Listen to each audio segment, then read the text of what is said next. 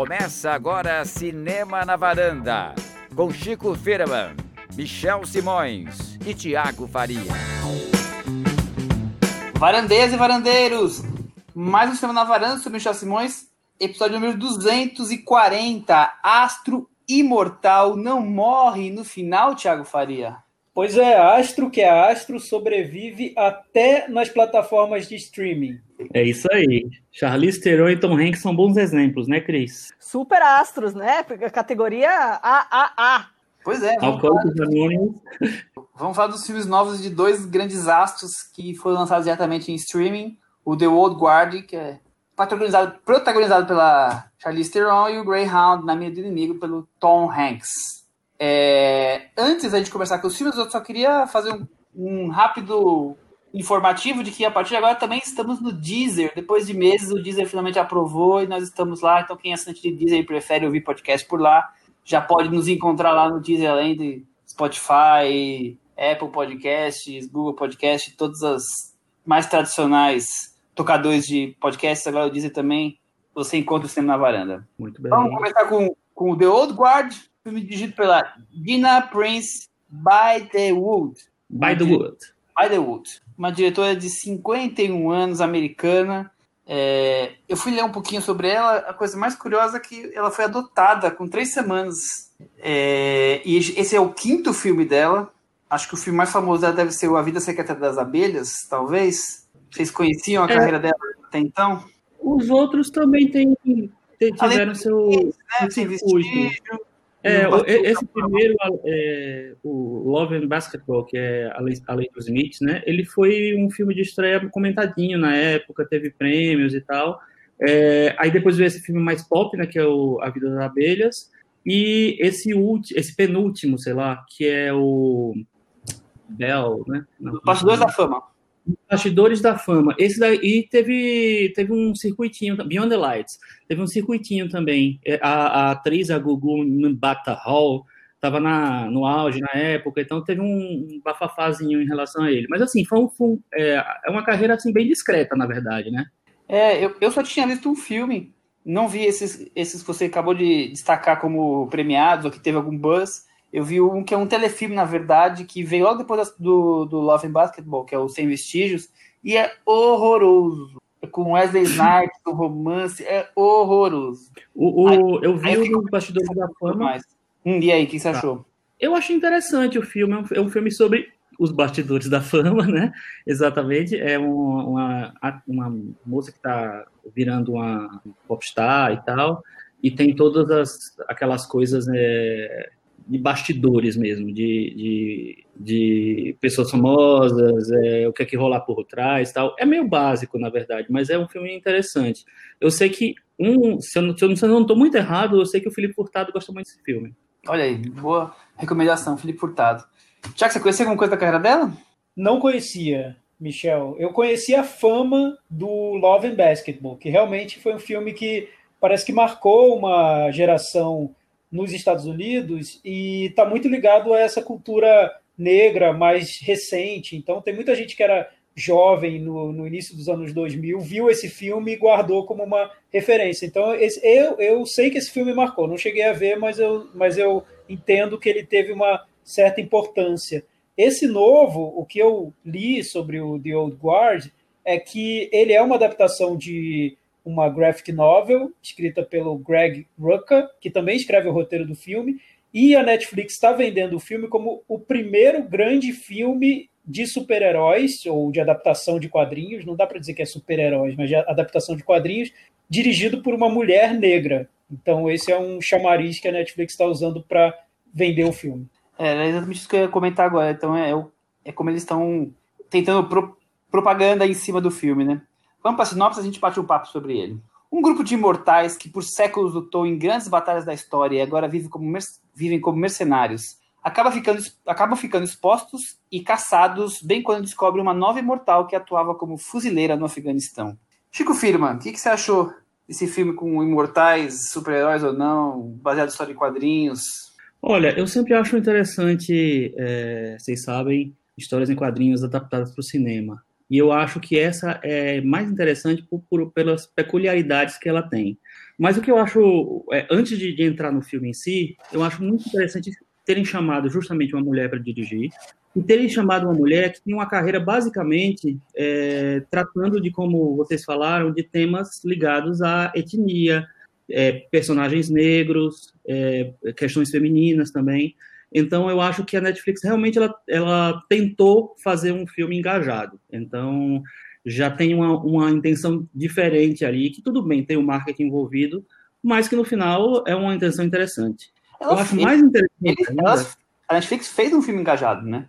Tem Sim, uma, com certeza. É uma, uma jovem negra também, né? Junto com a, com a Charlize Theron. É. Vocês reconheceram, ela é a Kiki Lane, né? A atriz do Se a, Rua Bill Falasse. Falasse. Eu acho ela melhor, eu acho ela, ela é melhor atriz nesse filme do que no Se a Rua Bill Falasse, mas não que seja incrível, maravilhoso. Eu acho um pouco melhor. Eu acho que na Se a Rua Bill ela estava meio tímida. É, mas o filme, eu eu estava muito sem expectativas em relação ao filme, não sabia absolutamente nada do filme. É, e aí eu fui vendo o filme e o filme começou a tocar em algumas questões que me, me interessaram bastante que eu, obviamente, são todas da que vêm da graphic novel. Da, na verdade, é uma, uma série de, de quadrinhos, né? São eles foram publicados em 2017. Depois, é, no finalzinho de 2019, ele se criou uma sequência, uma outra série, é, The, The Old Guard parte 2 e tal, é, retomando os personagens que está sendo publicado até agora. É, e o que eu acho mais incrível, na verdade, é que é uma série que tem personagens gays. A, maior, a maioria dos, dos personagens principais, são cinco personagens principais, é gay. Tem pelo menos três ali que são LGBT. E eu acho isso, já de cara, muito mais do que a Marvel fez em 22 filmes dos Vingadores. Então, acho que já, é, pelo menos, o, é, já se já joga uma, uma nova luz para a questão de representatividade no cinema de super-herói. Eu acho que de cara o filme já começa com um ponto extra, assim. Muito bem. Cris, e você, o que você achou do filme?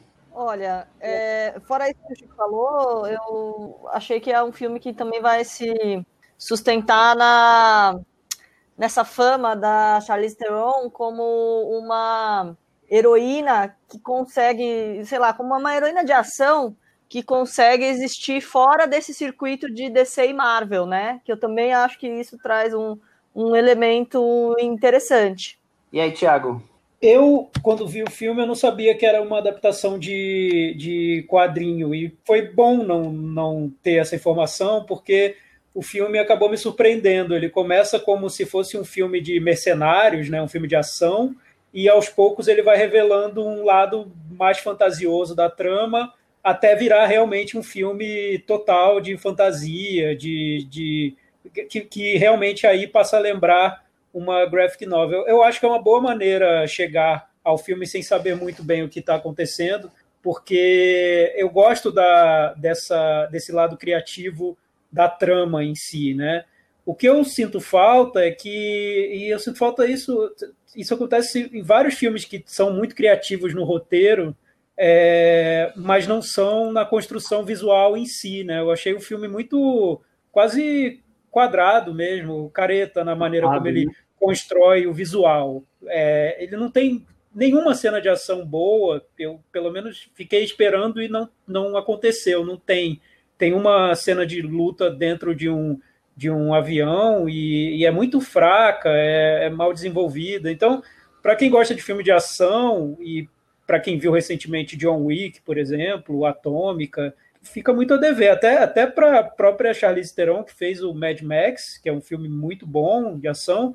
Esse parece que é um filme que está é, lucrando com a imagem da Charlize Theron, com a personagem que ela construiu no Mad Max e criando uma série de, de personagens que têm identificação com o momento que a gente está vivendo, porque é um filme que, que tem esse, esse link com, com a diversidade, com, com algumas propostas mais engajadas, mas como filme de ação, eu, eu acho que ele não chega a se concretizar. Eu não, não vi um bom filme de ação. É, eu, eu concordo bastante com o que o Thiago falou. Eu acho que é um filme de ação bem genérico, mas eu, eu acho que interessante é essas coisas que o, que o Chico levantou. Então, coisa, é, outros assuntos que, que o filme trata como temas centrais e importantes, bandeiras que ele levanta, e aí o filme fica nessa, para mim, nessa, nessa balança, se equilibrando essas duas coisas. É, eu vejo, é um filme, até porque as, as cenas de ação não são muito marcantes, ele tenta ter muita carga dramática, então dramas românticos, questões familiares, tem, tem vários, vários personagens desenvolvidos nesse tipo de coisa. E outras coisas interessantes é, que eu li na entrevista que, com a Dina, que eu queria colocar é, ela gostou muito da, quis fazer esse filme porque é uma coisa, a coisa do ser imortal, a coisa de gravar em diferentes locais com diferentes pessoas e da orientação sexual. E uma coisa que o Thiago fala, fala muito na época do Pantera Negra, ela diz que o sonho dela, o desejo dela é que houvesse um filme como esse quando ela tinha uns 12 anos, que houvesse uma Nilo, que é a atriz, que é a Kiki, Kiki né? O, falou. Lane. É, ia ser maravilhoso, quer dizer, essa coisa de, de uma, uma pessoa negra ser ver representada na, na tela, no filme. É, então, por isso que eu acho que o filme é, é importante e ele ele consegue lidar bem com esses temas. É, eu concordo muito com vocês. Eu acho que, é, como filme de ação, como filme blockbuster, ele deixa muito a desejar. Eu acho que a ação é muito pouco criativa, a direção é muito pouco criativa. Também é, concordo que a fotografia é bem sem, sem, sem nenhuma peculiaridade, né? É, e, e, isso, a minha impressão inicial realmente foi essa, assim, ah, é filme genérico, beleza, vamos ver aqui para ver o que, é que, a gente vai comentar. Como eu também não sabia nada da história, do filme, da origem da, da coisa, é, eu tive essa mesma impressão que o Tiago. O filme foi me revelando coisas que me, me, fazer, me fizeram é, interessar um pouco mais. É, eu acho que menos que. Acho que o Tiago foi um pouco menos do que eu, mas eu, eu me interessei bastante porque, como a Dina é, falou nessa, nessa entrevista que você leu, Michel, de ter uma, uma heroína negra para se inspirar, para se ver quando ela era adolescente, eu também queria que eu tivesse super-heróis gays lá, entendeu? É, na minha adolescência e tal. E eles demoraram muito para aparecer. Então, é, eu, eu reforço o que eu, o que eu falei antes, que é, é, um filme que terminou sendo muito importante, na verdade, assim, por mais que ele não seja um bom filme de verdade, é um filme muito importante porque, assim, é, toda vez que se insinuou falar, é, trazer essa coisa da, da, homossexualidade, da questão LGBT para o cinema de super-herói, é de uma maneira muito, muito, muito, muito tímida, ou de uma maneira, é, tipo assim, quase marqueteira e tal, anunciando, ah, a gente vai ter um filme do Toro próximo, a Valkyria vai ser gay, vai ser bissexual e tal. Aí ficam vendendo essa coisa e assim, e a, a Valkyria já apareceu em dois filmes da Marvel e até agora nada, entendeu? Na novela é, Globo, né? É, pois é, exatamente. É, e tem uma cena, é o, ontem, foi interessante porque ontem eu estava no Twitter e o Fabiano Ristou, que é um jornalista, né, estava é, comentando sobre essa, essa coisa do, do Old Guard, da, da questão gay, e falando assim, tá vendo? Eles fizeram muito mais do que o Vingadores fez em uma cena só. Eu nem lembrava dessa cena, não sei se vocês lembram. É uma cena que tem que o Capitão América tá, num, tá é, conversando num grupo tal de, de ajuda e tal, e tem uma, um personagem que fala que é gay, que está com dificuldade de se relacionar, que o parceiro dele sumiu na quando Thanos mudou o universo e tal. Esse, esse personagem quem faz é o Joe Russo, um dos diretores. E eles venderam isso como se fosse assim a grande é, o grande posicionamento da Marvel para sobre é, homossexualidade é o começo de tudo. Mas perto do que o, o Odegaard faz não é nada né? Tem um marcante que eu já nem lembro. Pois é não lembrava também então, assim, é um filme que eu acho que me surpreendeu nesse aspecto. É, e tem uma, é, personagens muito interessantes. Aquele, o, o, casal eu acho bem interessante. É, não sei se vocês perceberam, mas um dos. O, o italiano é o Luca Marinelli do Martin Sim, sem dúvida. Pois é. E aí, assim, é uma escolha de elenco que eu acho legal, mas é um filme que deixa muito a desejar no, na, na coisa principal dele, que é a, a questão de ação.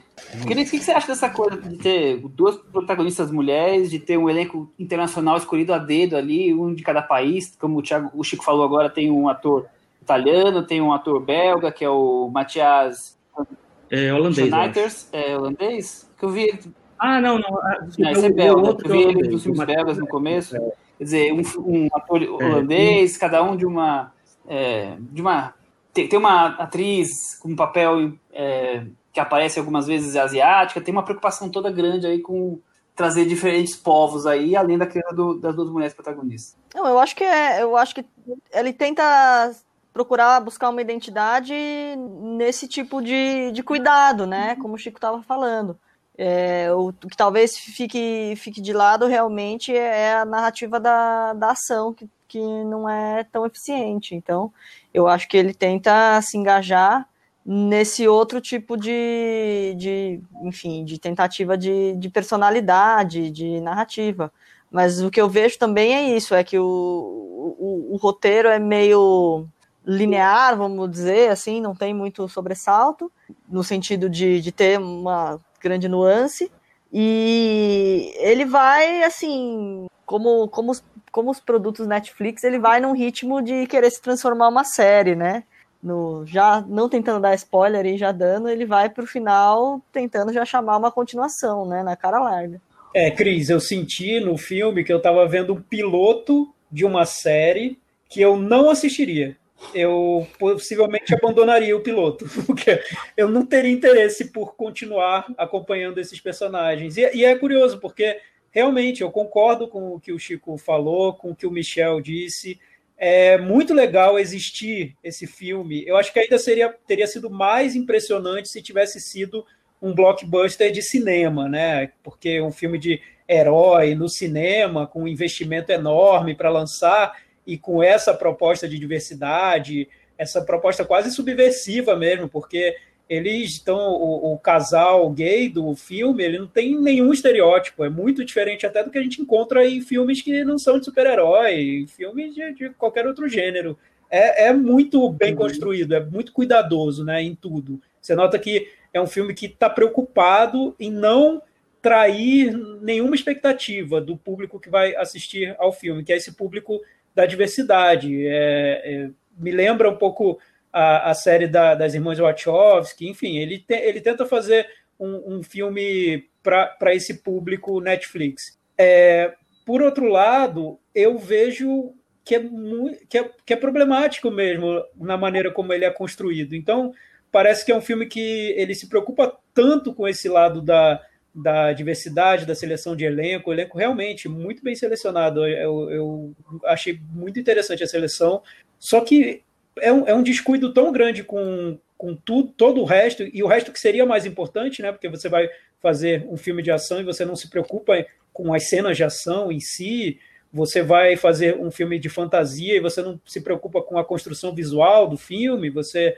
se contenta em mostrar que os personagens são tem uma história de, de, de serem poderosos, imortais, mas é só isso, você não precisa construir nada cinematográfico que dê sustentação à, à trajetória dos personagens. Então, no fim das contas, eu acho que é um filme pobre, né? Porque ficar marcado pelas intenções, eu nunca acho que é o suficiente. É, eu acho que é um conflito realmente, porque você tem uma, um potencial é, que o filme tem, sem dúvida, e que é, ele, que eu acho que ele explora até razoavelmente bem, é, que é essa questão é, de representatividade, essa questão gay mesmo. Eu gosto muito da cena do é, que tem a declaração de amor do, do, do ator é, holandês para o Luca Marinelli lá, eu acho bem legal aquela cena, mas é uma das poucas coisas em que eu achei, nossa, que legal essa cena, acabou as cenas de ação em si realmente são muito fracas. Eu não sei se, se a Gina Prince Bythewood foi uma boa escolha. Não porque ela é mulher, não, mas com certeza não, mas porque ela é uma, uma diretora de outro tipo de filme. É uma diretora de filmes, sei lá, mais intimistas, mais. É, que tem histórias mais é, para contar, assim. E eu acho que num tipo de. num filme como esse, eu acho que você precisa ter um diretor ou que seja muito versátil, né, que consiga transitar muito bem entre as coisas, porque eu acho que também precisa de um diretor sensível para esse tipo de, de, questões que o filme aborda, mas é, eu acho que tem que ter um diretor com uma capacidade técnica muito grande. Eu não estou dizendo que ela é ruim, não, mas eu estou dizendo que é, talvez não seja a praia dela. E às vezes eu acho que, que a escolha, é, que talvez possa ter sido por representatividade, é, não sei lá, eu acho que podiam ter pensado um pouco melhor em quem se encaixaria melhor nesse projeto. É, eu estava vendo, mudando só de assunto, eu estava vendo uma, uma entrevista do Greg Rucka, que é o, o autor, né, que é o, escreveu o roteiro e, a, e a, os quadrinhos antes, e ele fala é, que é uma das, das metas dele, inclusive uma característica da, da, das histórias dele. Ele já escreveu muito quadrinho e, muito, e escreveu com personagens importantes. Escreveu Batman, já escreveu Mulher Maravilha. É, e uma característica dele é sempre tratar dessa questão da, da, da afetividade, da, da questão LGBT, de uma maneira mais orgânica dentro das histórias elas não são exatamente sobre isso, mas isso está muito presente muito, e toma conta também da história. É, então, é uma coisa que ele quis trazer. E ele quis, é, quando ele foi chamado é, pedindo para fazer o roteiro, é, para ele fazer o roteiro, ele quis, quis é, evitar o que. Existe um, certo clichê que, que se chama nas histórias é, gays que, de, de, literatura e de cinema também, que o pessoal chama bury Your Gay, Bury Your Gay, uma coisa assim. Que é tipo assim, você tem que apresentar o personagem gay, mas ele vai ter que morrer antes, da, antes do, do filme acabar, ou no, ou no final do filme, sem um final feliz. E ele, ele é, queria que tivesse um tratamento diferente, tem, ele tenta, tenta quebrar esse, esse estereótipo, esse clichê em tudo que ele faz. Então, por isso tem uma, uma carga tão grande na, na, nos personagens é, homoafetivos. Mas é isso, eu acho que é um filme que é bem conflituoso. Muito bem. E, além disso tudo, eu não, posso deixar de comentar o, o canas, a canastrice do vilão da indústria farmacêutica, né? Além da, da crítica do capitalismo da indústria farmacêutica, mas precisava ser uma canastrice tão grande quanto aquele ator que veio do Harry Potter, gente? Mas nem falamos sobre isso, né? Você viu como foi marcante Ai, esse vilão? é, é, representatividade, tinha que ter o, o fulano com cara de doidinho, né? Gente, eu nem lembrava que era do Harry Potter. É o Dudley. É, tô vendo aqui agora. Mas é, é realmente eu, é um, eu acho uma escolha ruim. E, e eu, e acho um, um, aí eu acho muito clichê você pegar um, um, vilão muito caricato num filme que você quer tratar de questões um pouco mais muito realistas, né? Eu acho que é uma falha também. É que a trama se perde um pouco, eu, eu noto, né? Fica, eu acho que ela fica simples demais, muito quase singela mesmo, né? Porque a trama vira um, uma história de resgate, né? Que, que eles precisam resgatar os personagens que foram sequestrados por esse por esse cientista louco, né? Que seria o da indústria farmacêutica, o, o doidinho. Enfim, eu, eu acho que ficou muito simples, né? Poderiam ter, ter tornado um pouco mais complexo, já que é um filme de personagens que seriam complexos, né? Pois é, e, e outra, outra coisa, outra escalação que eu achei meio nada a ver também foi a, a da cientista que, a, que trabalha para ele, que é a Ana Maria Marinca, que é a atriz do Quatro Meses, Três Semanas e Dois Nossa, Dias. nunca é. Olha só, que elenco. É. Eu acho que só faltou o Wagner né? Moura e a Ana de Armas. faltou um brasileiro. Né? E quem mais? Ana de Armas. De Armas. Verdade, faltou, faltou sim. É, mas é isso, eu acho que assim, é um filme que tem boas intenções, eu acho que tem boas ideias, eu acho que ele poderia é, ter sido melhor, melhor traduzido. Eu não li os quadrinhos para saber se eles são incríveis, maravilhosos, mas eu acho que eles tendem a ser mais, mais bem resolvidos. É, é isso. E é isso. Meta varanda, eu vou dar nota 5, Cris, e você? Vou de 5 também. Ei, Thiago? Eu vou dar nota 4,5, porque de boas intenções a Netflix está cheia. Maravilhosa frase. e Chico, fecha com chave de ouro aí. Eu vou dar nota, eu vou dar nota 6 por, por, pela questão do pioneirismo. Eu acho que é um filme que mais para frente ele vai ter uma relevância. Muito bem. Com essas e notas... uma continuação, né? Ah, isso, isso não há dúvidas. Não há dúvidas. Mas uma coisa que eu ia falar, viu, Cris? A, a, história da continuação, eu acho que é até natural. Tudo bem que ficou de uma maneira muito golpista, eu achei, né? Eu, Mas, enfim. eu achei excessivo, assim, eu achei demais. Não, é total, com certeza, total. É, nem, não, podiam ter colocado pelo menos depois dos créditos para ficar uma coisa mais, né, fora, mas não, não.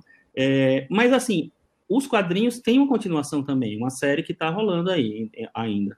Então, eu acho que não é que não é da, é, é da natureza do, do, do material, mas, é, mas a Netflix é, também emplacando, emplacando a sua primeira franquia, provavelmente, né? Sua é, primeira não, acho que já tem. Ah, algumas, sei lá, todo, todo que amei, talvez, mas assim, de ação, é, grandes astros, talvez seja a não, primeira aposta, né, como uma franquia. Então, The Old Guard, com essas notas, ficou com 51 na metavaranda ele tá pendurado como um, um imortal nessa, nessa nossa varanda aqui. Foi por um triz. Ah, outra questão, né, gente? Por que, que, não, por que, que a Netflix não traduz o título do filme? Não tem não, sentido não tem isso. Qual é a lógica é disso? Porque no Brasil, velha guarda fica parecendo velha guarda da Portela, aí ninguém sabe, né? Mas muda o nome, né, querido? Bota outra coisa, sei lá. A guarda antiga. sei lá. Ah, Guerreirinho e seu. É, vamos seguir com esse título mesmo, né? Vamos falar então do outro filme do episódio de hoje, Greyhound, Na Mira do Inimigo, dirigido pelo Aaron Schneider, diretor americano de 54 anos. Ele fez uma carreira como cameraman de vários filmes e seriados também, mas ele finalmente estreou como diretor num curta-metragem chamado Dois Soldados, que ganhou o Oscar de melhor curta em 2004. Esse é o segundo longa-metragem dele, o primeiro foi Segredos de um Funeral. Chico, você que é nosso especialista em Oscar, conhece esse curta, assistiu e conhece alguma coisa da carreira dele? Não, eu não vi esse curta, viu, Michel? É, eu, eu nem sabia que ele tinha ganho Oscar com esse curta, é interessante. É, eu, eu lembro só que o, o Segredo de um Funeral, na época que ele foi lançado, né, 2009, existia a expectativa de indicações para um dos dois atores, Robert Duvall e o Bill Murray, mas não passou disso, não teve, não, não houve essas indicações. É, e eu, eu, pesquisando aqui, quando você falou o negócio de diretor de fotografia, eu vi que ele foi diretor da segunda unidade, da fotografia da segunda unidade do Titanic, do James Cameron. Olha aí, tá vendo como a carreira dele como na área aí, técnica é muito importante. Tiago, você conhecia a carreira dele? Viu? Se curta? Não conhecia, mas essas informações explicam porque, né, Titanic e, e filme Sim. que tem um tema de, de guerra, enfim, né, faz, faz todo sentido agora, juntando as peças, né? Filmes em barcos, né, em grandes barcos, grandes embarcações, faz todo sentido. O, o Cris, antes de eu falar da sinopse, eu queria saber se você aceitaria viajar com Tom Hanks depois dele ter feito o Sully, o Terminal, Náufrago, Capitão Phillips. Você acha uma boa viajar com Tom Hanks? E agora com o Greyhound? Acho que eu acho que nem ele quer viajar mais, né? Porque aí ele vai para a Austrália, pega Covid. É isso, né? Não dá. Eu acho que ele não é um ótimo parceiro de viagem. Aliás, falando em Covid, é, é, curioso como esse filme, o Tom Hanks foi a, o, o, primeiro famoso, pelo que eu lembro, que, que contraiu a Covid e veio publicamente falar sobre o assunto. E nesse caso é um filme que seria lançado nos cinemas, mas que acabou indo para o streaming por causa da Covid. Então, impressionante como a ligação entre Tom Hanks e a Covid foi intensa. É, exatamente. O filme foi feito pela Sony, mas, mas acabou sendo lançado pela, pela Apple Plus, né? Diretamente nas plataformas por conta desse falta de janela nos cinemas. É, em sua primeira experiência como capitão Ernest Cross comanda um navio que tenta proteger um grande comboio do ataque de submarinos alemães no norte do Oceano Atlântico durante a Segunda Guerra Mundial. Chico Firman, o que, que você achou de Greyhound na meia do inimigo? Olha, eu vou ser bem sincero, eu estava esperando um filme bem ruim e eu até me surpreendi com o filme, porque eu acho que assim é um filme que é construído basicamente no rosto do Tom Hanks e com uns efeitos especiais meio, bem megalomaníacos, porque tem é basicamente tudo de efeito especial, né, que é fora fora dali. Então, eu acho que ele, ele administra é, com certa competência a atenção e eu acho que ele tem uma montagem boa, é uma montagem que cria, sei lá, eu acho que uma expectativa ali. Então, eu achei que ele, o, o diretor, mesmo num projeto pequeno, porque eu imagino que seja um filme pequeno, até para justificar o, o, lançamento ter sido em plataforma digital. É, eu acho que ele conseguiu encontrar uma linguagem visual. Tem alguns momentos bonitos de fotografia e eu não acho que é um filme que é não passa vergonha que eu imaginei que ia passar não. Eu acho que é um filme bem razoável. Tiago, roteiro de Tom Hanks, produção de Tom Hanks, ele arrumou um diretor para dirigir para ele porque ele achou que era muita atividade? Eu li em algum lugar que é o primeiro roteiro dele, eu não sei, eu não, não cheguei a pesquisar isso exatamente, mas interessante só agora ele, ele se aventurar num roteiro, né? É inspirado num romance de C.S. Forrester e, e ele como personagem principal, e um personagem que me lembra tanto outros personagens que ele interpretou, né? Ele também produz o filme é, parece ser um projeto que para ele é, é, muito importante, né? Não, é, não, não, não me parece um projeto que ele entrou de carona.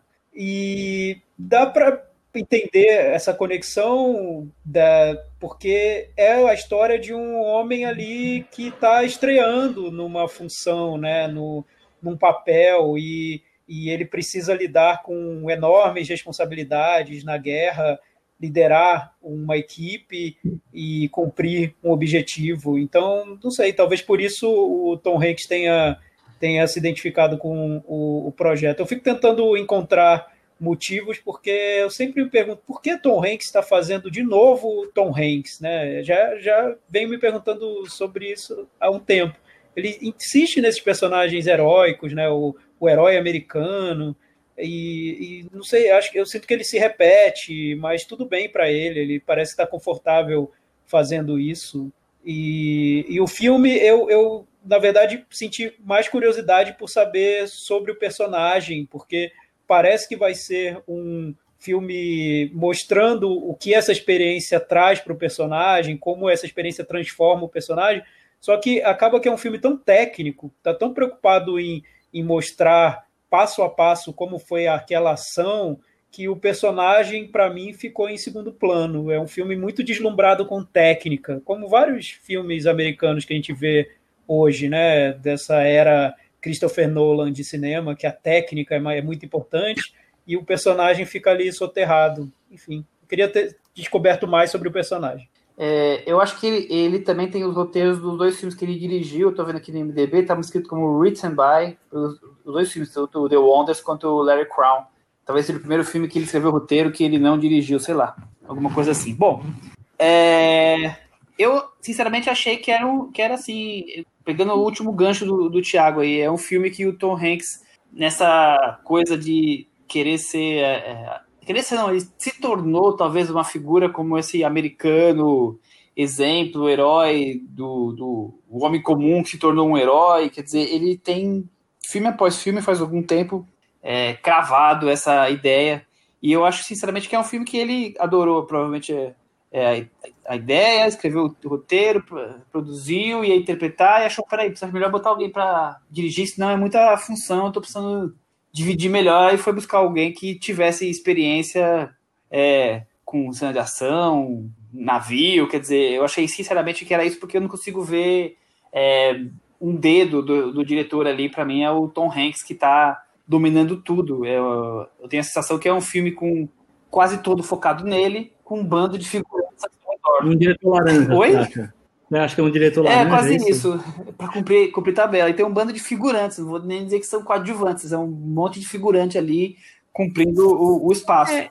Por outro lado, eu acho interessante como ele conseguiu fazer um thriller de guerra ali, é, naval, digamos assim, e eu não, não lembro de ver um filme desse porte. Então, aquela coisa do tipo, é, para bombordo, tantos graus, este bordo, explode daqui. Eu achei curioso, eu fiquei envolvido naquela, em todas aquelas sequências de, de ação.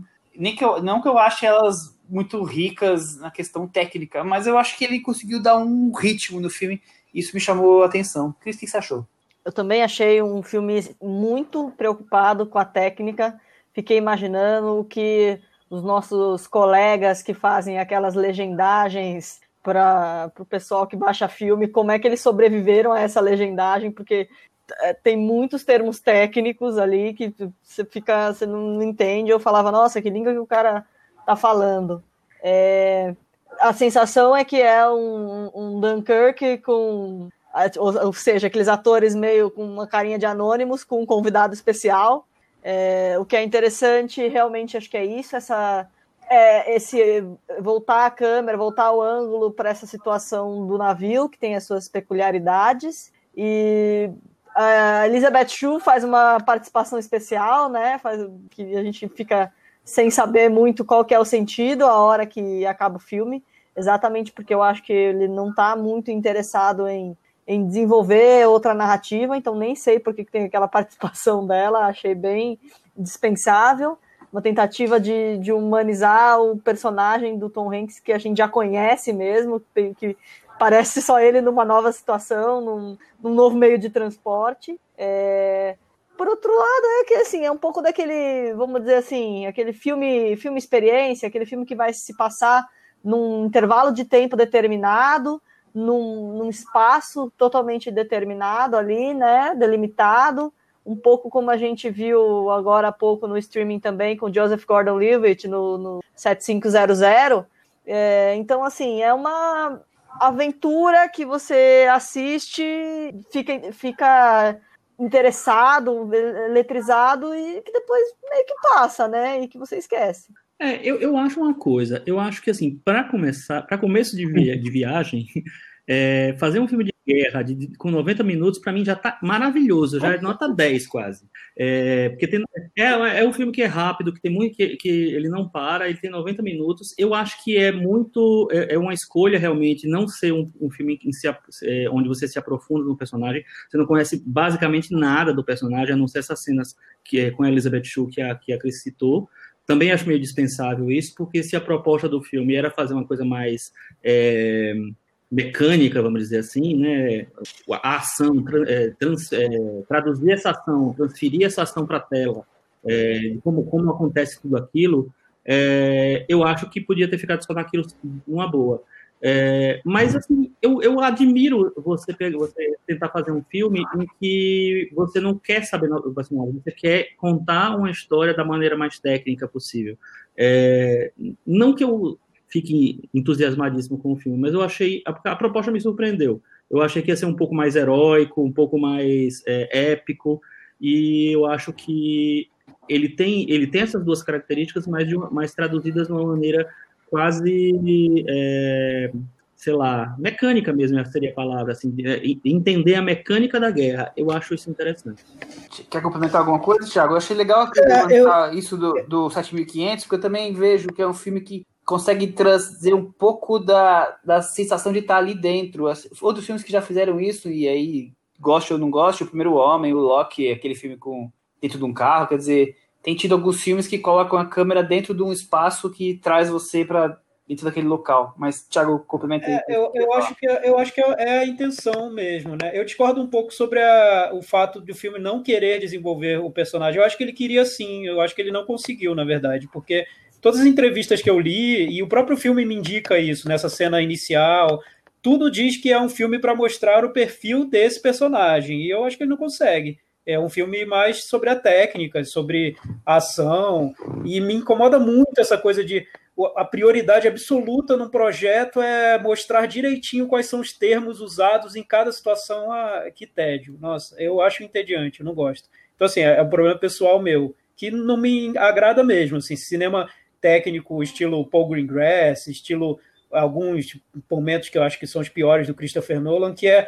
é, mostrar que está reproduzindo fielmente alguma questão técnica. Sim, tudo bem, a, a quem goste. Eu, para mim, não me interessa nada. E nesse caso, eu não consegui entrar na ação. Para mim, não, foi, não funcionou como thriller. Eu achei entediante, eu não achei emocionante aqueles navios e os aviões. E o filme faz umas coisas que eu acho de um didatismo meio ridículo, que é colocar legenda em cima dos aviões. Então, ele coloca indicando esse é o, esse, esse é o avião X, esse é o navio Y. Esse é um didatismo tão banal para mim que não me envolve nada. Eu acho que só tem uma cena que eu considero boa mesmo de ação, que é a última. Quando tem o último ataque, eu acho que ali. E, e é a cena mais fantasiosa mesmo, porque o filme meio que se descabela ali para mostrar que pode fazer algo mais é, impressionante, e eu acho que ali é, é uma cena que me interessa, que eu, que eu me envolvo com ela. De resto, é para mim é cinema técnico da maneira mais entediante possível. É isso, tá resumido. Alguém mais quer complementar alguma coisa? Vamos para varanda. Podemos ir Começa então, Chico. Eu dou nota 6. Eu vou dar nota 5,5. E você, Thiago? Eu vou dar nota 4. Cris? 5. Greyhound, na mira do inimigo, com essas notas, ficou com 51 no meta-varanda, empatou com The Old Guard e o, esse navio comandado por Tom Hanks também está pendurado na varanda. Bambiou, mas não caiu, já diria um locutor aqui em São Paulo.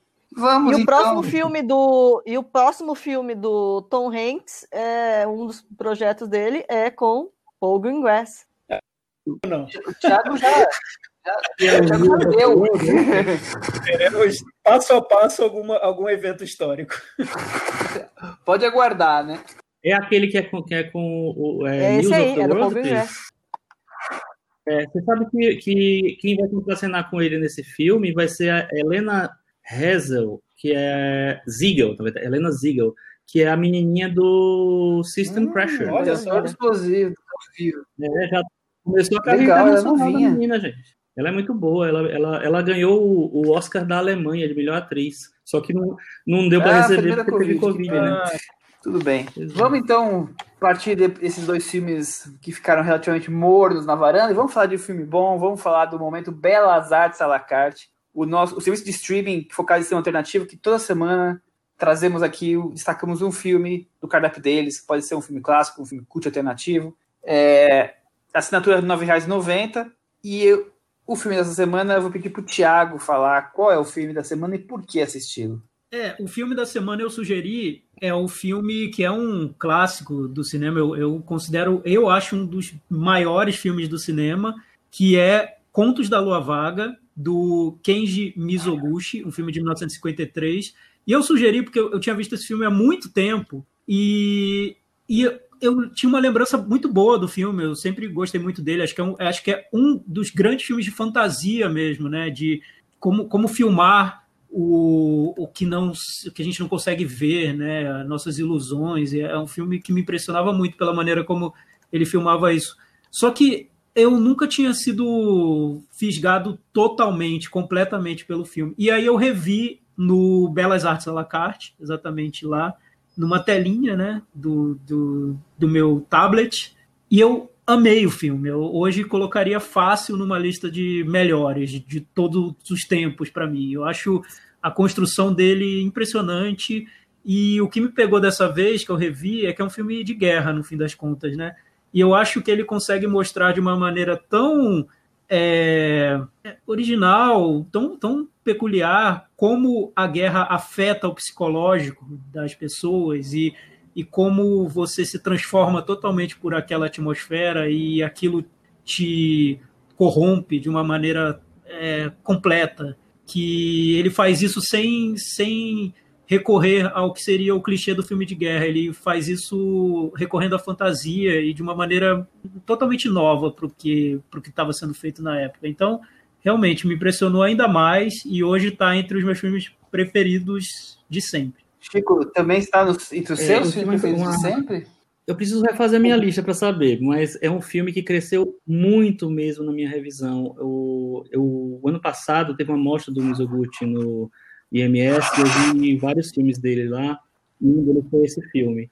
Foi um filme que eu é, que cresceu demais. Assim, eu vi que, eu, que eu já gostava bastante tal, mas exatamente como o Thiago falou, assim, ele não tinha me pegado completamente. E, ne, e, e, e no, nesse ambiente do cinema, realmente, ele me pegou muito. É, é um filme que, sei lá, ele tem uma, uma maneira tão, tão lírica de apresentar o fantástico, de apresentar essa coisa fantasmagórica, como, até como reflexo da, da nossa sociedade, da, de, das nossas individualidades. É, eu, eu acho ele lírico mesmo na, na maneira de, de apresentar isso. E o, e o Mizoguchi assim, é, um, é um diretor que ele é incansável, né? um dos grandes diretores do cinema, com certeza. É, é um diretor que, num espaço curtíssimo de tempo, fez esse filme, fez o Intendente Sancho, Os Amantes Crucificados e o Vida de Oharu, que são alguns dos, filmes mais sensacionais assim do, da, do Japão e sei lá da história do cinema mesmo. Então eu acho que tem que, que, é um diretor que precisa ser conhecido. Quem não conhece precisa ver. E precisa ver principalmente como ele trafega do, da coisa muito é, factual da guerra do, da, da vida é, da vida comum banal mundana e, e é, pro, pro lado fantástico pro lado fantasmagórico né eu acho que ele faz isso com uma uma, um equilíbrio e uma, é, uma, interseção que poucos diretores conhecem. Tem um negócio que tá arranhando aí, gente. O que, que, é isso? É o bicho de novo? Não sei. Oh, não, eu ouvi, eu ouvi. Deve ter sido do meu de novo. Então. Deve ser meu microfone. Isso daí é o quê? Ó. Oh. Você tá, você tá mexendo bem na, na saída do Não, mas fone. ele tá aqui, eu tô com cuidado pra não encostar. Bom, mas tudo bem. De posição aqui. Mexeu Agora. tudo, foi você. É o meu, é o meu encaixe aqui, É o provavelmente. seu. Precisa, precisa voltar a fala do Chico? Não, pode seguir. Tá. É, é isso, então. Bom, eu não, eu só pra vocês terem uma ideia, a primeira vez que eu vi esse filme foi numa sessão especial na Cinemateca com acompanhamento musical. Tem o nome japonês que eu não vou lembrar agora.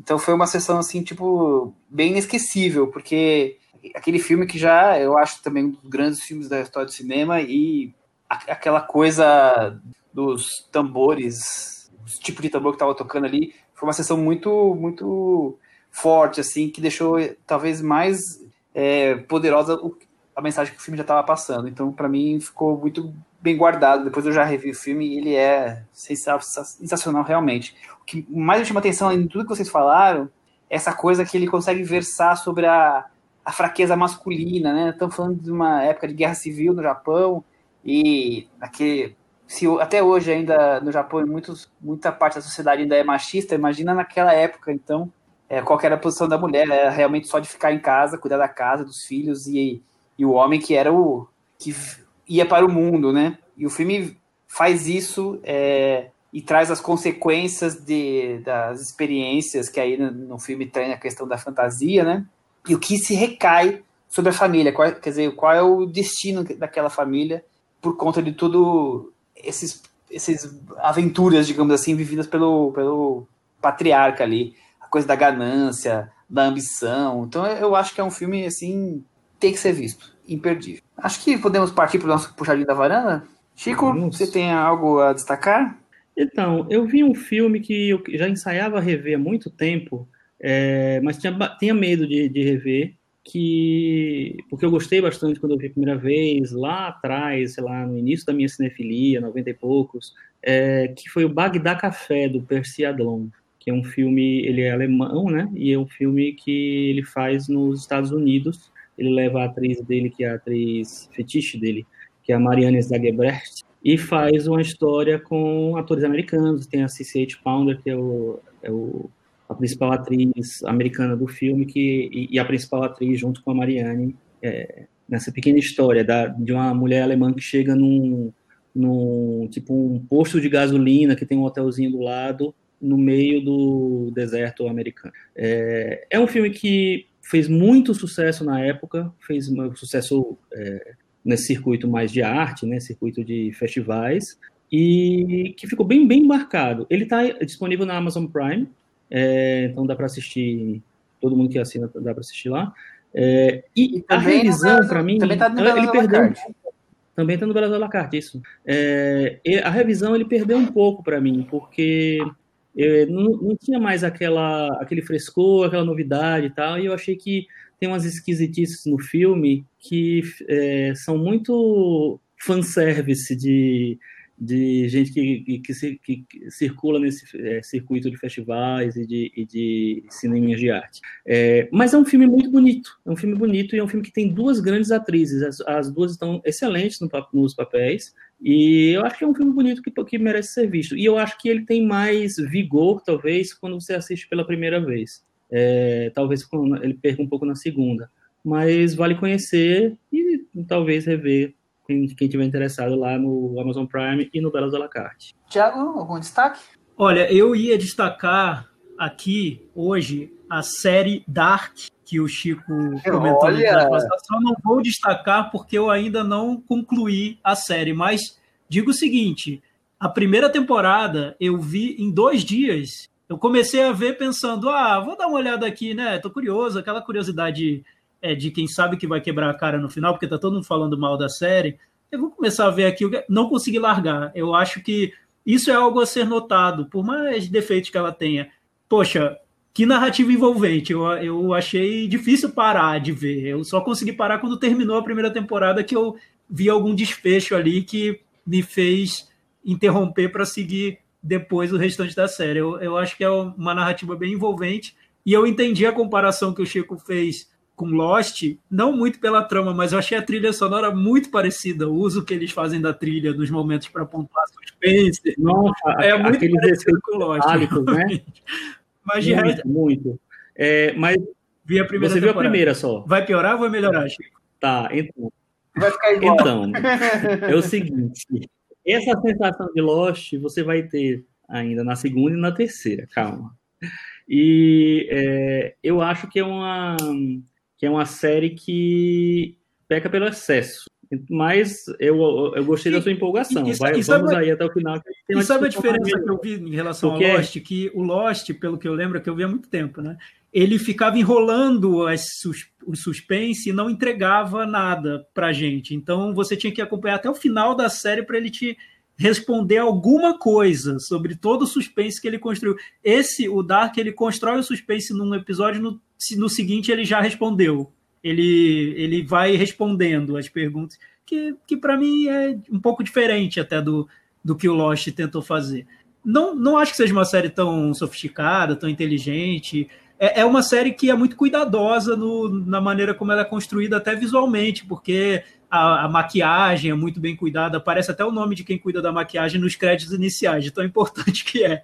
A fotografia é, É, bonita, tem um cuidado com a trilha sonora. Então, é, é, a Alemanha ali, com todo aquele rigor técnico, se impondo no mundo das séries. E isso é interessante. Vamos ver como vai se resolver, né? A primeira temporada eu, eu gostei, achei, achei boa. Eu vou dizer para você apenas aguarde. E também vou dizer, diga onde você vai que eu vou lá. E eu vou dizer que a nossa ombudsman, Ale Maruti, por pouco não me impediu de gravar o podcast É. hoje para continuar assistindo a série. Olha só, maratonista. Olha só.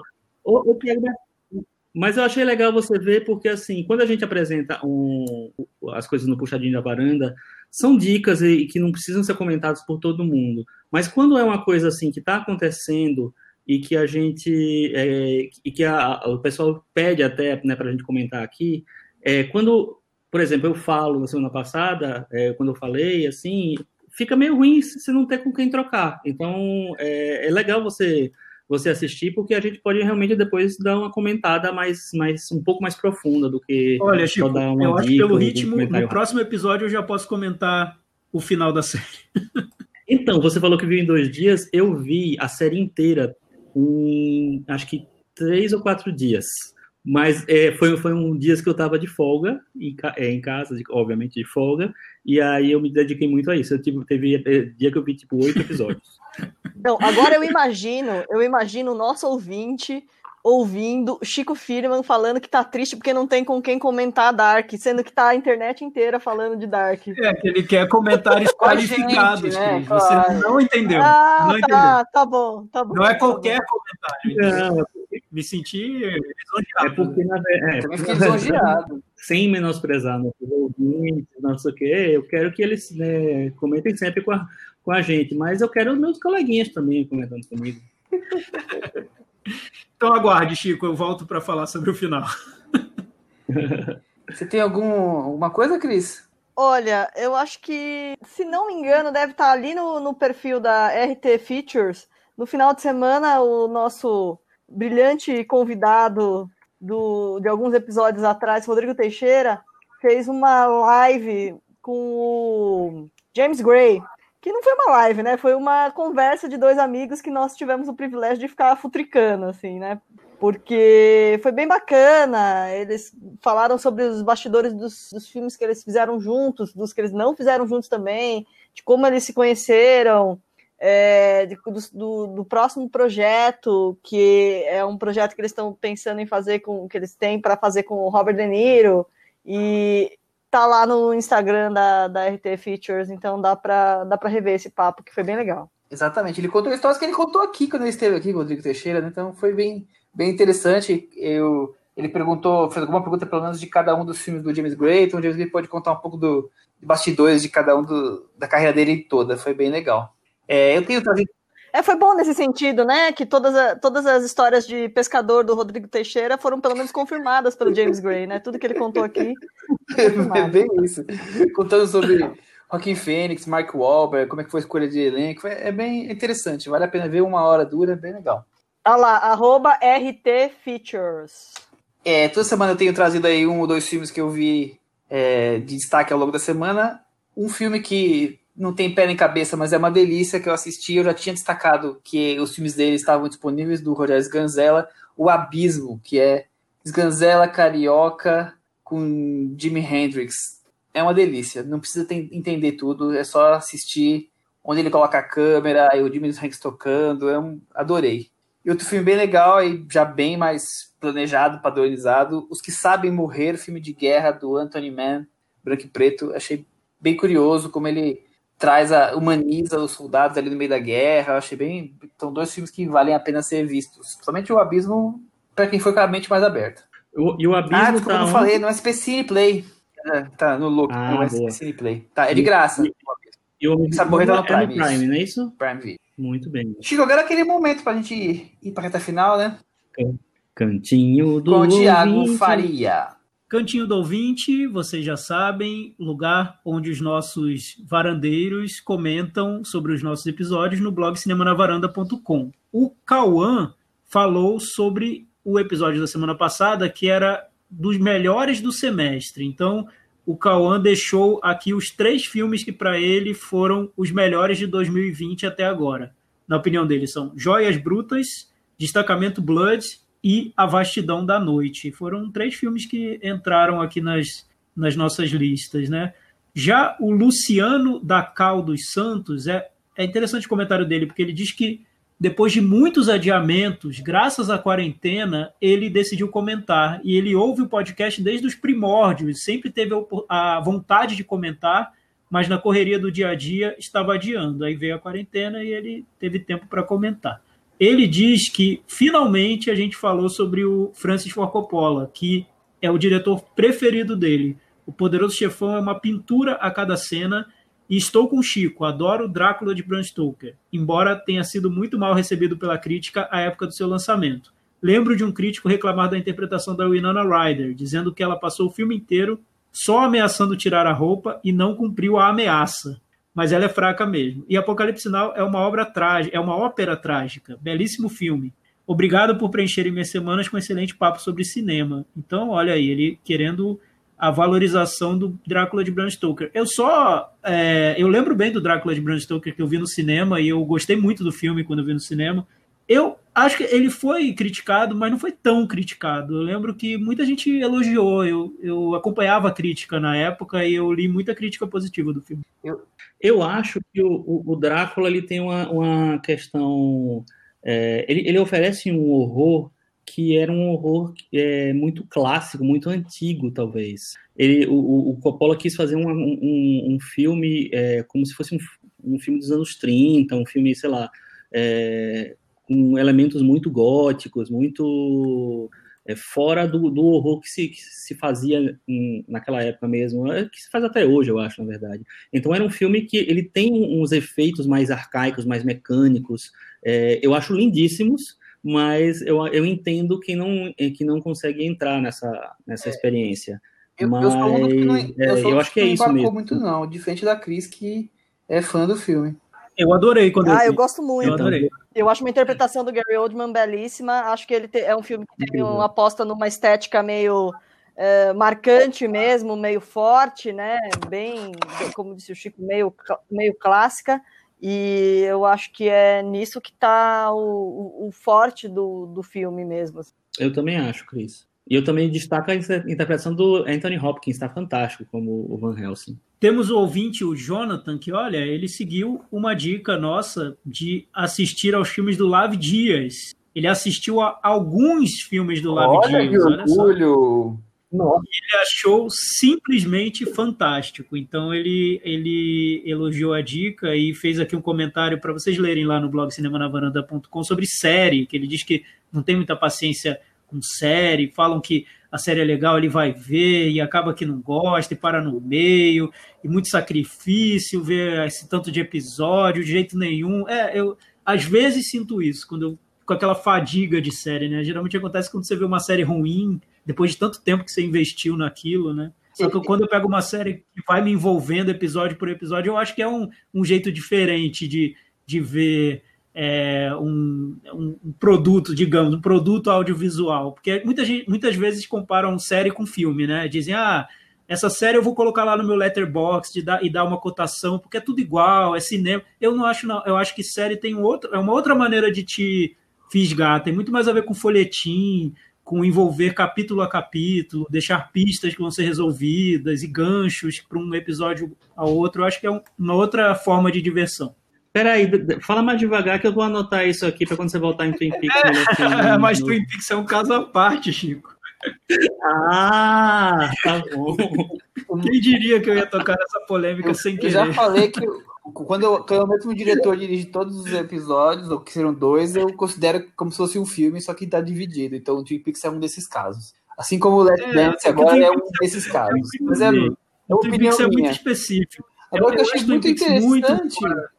é ele falar, ele fala que não tem paciência para séries e ele tem paciência para as oito horas do filme do Lave Dias. Quer dizer que que o problema dele não é a paciência, o problema dele é a linguagem utilizada nessas séries, né? Que, que agrada a maioria, mas não agradam ele. Eu achei interessante que ele, que ele faz o comentário e no final ele bota valeu pela dica do, da locação do Lave Dias, assisti alguns, simplesmente fantástico, e pede desculpa pelo, pelo texto longo, ou seja, um texto Lave Dias, né? Estava inspirado no Lave Dias.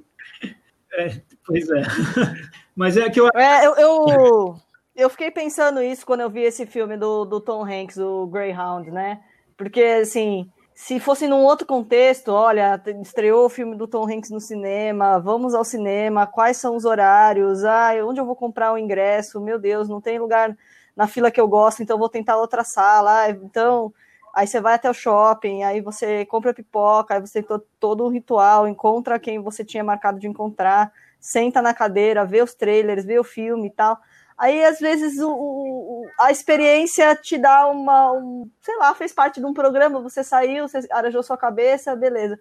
Agora, quando você tá lá com aquele monte de opções na Netflix, e aí você vê o filme do Tom Hanks e não é tudo aquilo, não sei. Eu fico mais irritado. É, eu também, eu também. Eu, eu senti isso, porque a, a, o que eu queria muito fazer quando eu tava vendo o filme do Tom Hanks era voltar para Dark. então, é, então, talvez, ah. talvez o filme do Tom Hanks então... numa experiência de cinema talvez tivesse sido um pouquinho mais semelhante a um, aí no, no parque de diversão e tal, e aí ia ser bacana. Eu acho que esse é um filme para cinema, viu? Esse filme do Tom Hanks. Eu acho que ele não é muito para TV. Eu senti que é, ele quer ter, ser uma experiência de parque de diversão que na TV não, não rola, não funciona. Eu, eu também acho que é um filme para cinema, só que eu acho que se ele fosse para o cinema ele ia ser maior. Eles iam, iam deixar ele maior, até para atender mais a demanda de, do, do, do, do tempo de filme, né? Mas acho que eu acho que o cinema ia ser ainda sei, mais decepcionante. Eu, eu acho. Eu, eu, não sei. Eu não achei decepcionante. Eu fiquei tão, eu fiquei tão surpreso dele ser um filme é, que, não, que não era aquele, aquele filme clássico que eu, eu até terminei gostando. Eu achei isso, um mas eu dele. acho que se ele fosse pro cinema, aquela, essa coisa, esses detalhes aí que a rotina. A Cris acabou de contar em detalhes a rotina de cada sessão de, filme, de cinema que eu vou com ela porque essa é a rotina dela, é, é, eu me deu uma saudade gigante dessa rotina, porque a gente não vai ao cinema faz alguns meses, né? Eu, eu acho que, que o filme não. Ele, não, ele não ia conseguir, até porque a questão técnica, eu não consigo ver um grande filme, grandes cenas de, de efeitos especiais. Eu acho que ia ficar ainda mais, mais nítido que era um filme menor que, que talvez tivesse ir para uma plataforma como ele acabou sendo.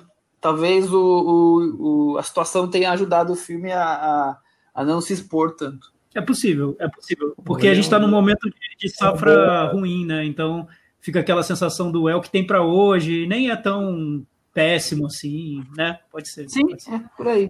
Não, essa, essa, essa sensação do é o que tem para hoje é total, né? É isso.